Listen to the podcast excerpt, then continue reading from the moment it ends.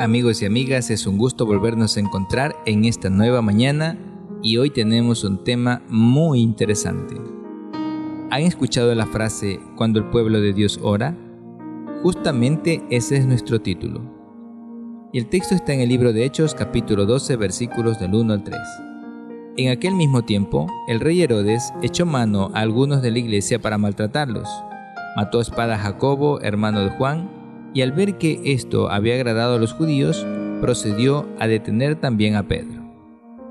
Si al igual que yo, a veces te desanima ver cómo aumenta la maldad de nuestro mundo y alguna vez te sientes tentado a pensar que Dios no responde a tus oraciones, entonces conviene que leas en la Biblia el capítulo 12 del libro de los Hechos de los Apóstoles.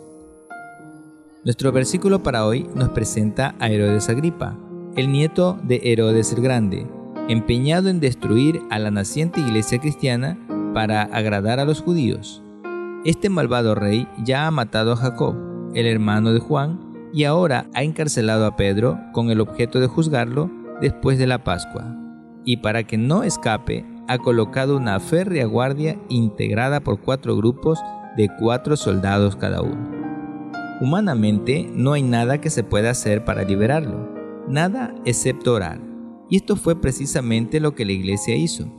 Así que Pedro estaba custodiado en la cárcel, pero la iglesia hacía sin cesar oración a Dios por él.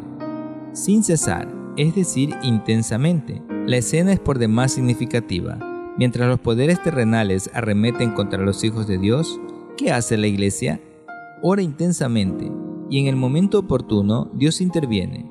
Mientras Pedro dormía, se presentó un ángel del Señor y una luz resplandeció en la cárcel y tocando a Pedro en el costado, lo despertó diciendo, Levántate pronto, y las cadenas se le cayeron de las manos. El apóstol, libre de sus cadenas, se dirigió a la casa de Juan Marcos, donde estaban orando por él. Entonces sucede un hecho por demás curioso. Cuando la joven que le abrió la puerta avisó a los creyentes que afuera estaba Pedro, le dijeron que estaba loca. Cuando finalmente lo vieron, quedaron todos pasmados. ¡Qué increíble! El milagro por el que oraban estaba ante sus ojos y no lo creían. ¿Alguna lección? Claro, por lo menos dos. La primera es que aunque este mundo parezca estar fuera de control, Dios continúa siendo el soberano del universo.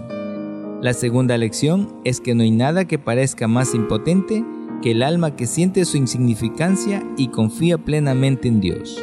Y en realidad, no hay nada que sea más invencible. Ahora te invito a orar. Padre Celestial, ayúdame a creer que ningún poder terrenal podrá prevalecer contra tu iglesia y a confiar en que siempre moraré bajo la sombra del Omnipotente. Que tengas un día lleno de muchas bendiciones.